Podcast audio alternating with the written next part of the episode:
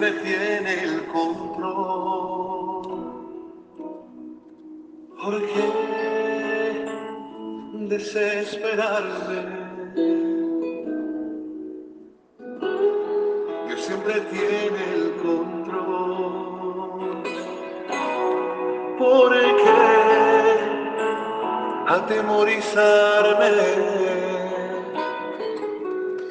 La palabra para hoy es hombres en falta y con fracasos. Habitualmente el hombre no confía en lo que no conoce y esto por temor a que el desconocido pueda faltar a su palabra. Y si alguien nos dice, confía en mí, podremos mostrar dos reacciones. Una, ¿por qué debería hacerlo? Y dos, está bien, voy a confiar en ti.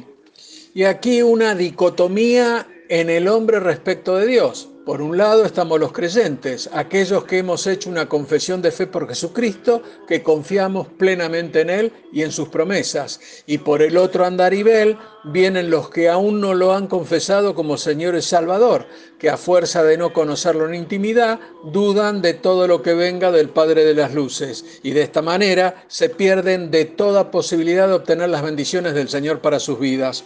Y la razón por la que nosotros, como Hijo de Dios, confiamos en Él, es precisamente porque es digno de confianza, ya que, a diferencia de los hombres, Él no miente y tampoco falla en el cumplimiento de sus promesas.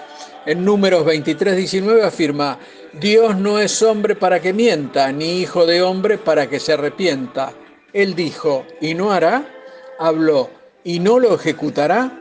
Con esto en mente veamos lo que nos dicen las escrituras en Primera de Reyes 8:56. Bendito sea Jehová que ha dado paz a su pueblo Israel, conforme a todo lo que él había dicho. Ninguna palabra de todas sus promesas que expresó por Moisés, su siervo, ha faltado. Las Sagradas Escrituras muestran en Primera de Reyes 8, del 12 al 66, al rey Salomón elevando una de las oraciones más largas de toda la Biblia, y esto sucedió cuando dedicó el templo en Jerusalén. Y en esta ocasión fue un punto muy destacado en la historia hebrea.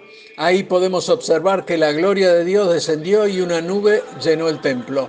También se puede ver que Salomón, abrumado, se arrodilló ante el Señor, alzó sus manos al cielo y dirigió a su pueblo en una oración profundamente significativa.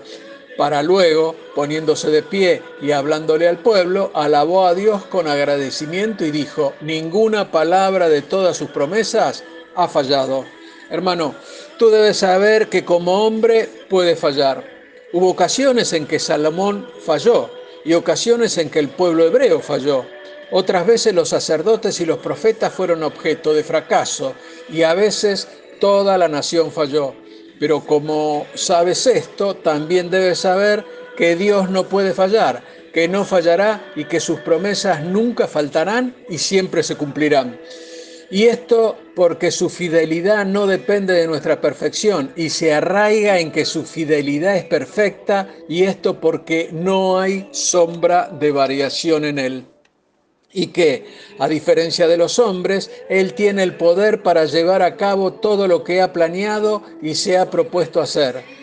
Esto podemos verlo en Isaías 14:24 que nos dice, Jehová de los ejércitos juró diciendo, ciertamente se hará de la manera que lo he pensado y será confirmado como lo he determinado.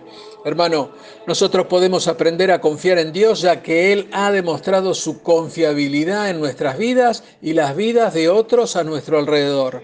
El registro innegable de sus promesas está en su palabra escrita. Y esto para ser visto por todos los que tengan intención de hacerlo. Los documentos históricos verifican esos acontecimientos y hablan de la fidelidad de Dios para con su pueblo, por lo cual, si nos esforzamos, podemos conocer a Dios a través de su palabra.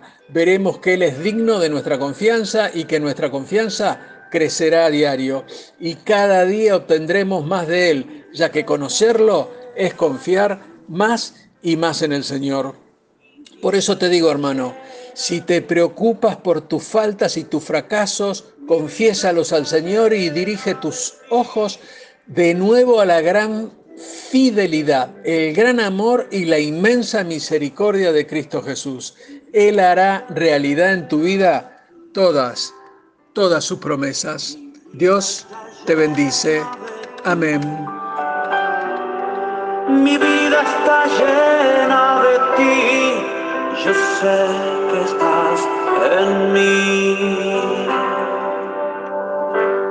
Y es como un río que baña mi alma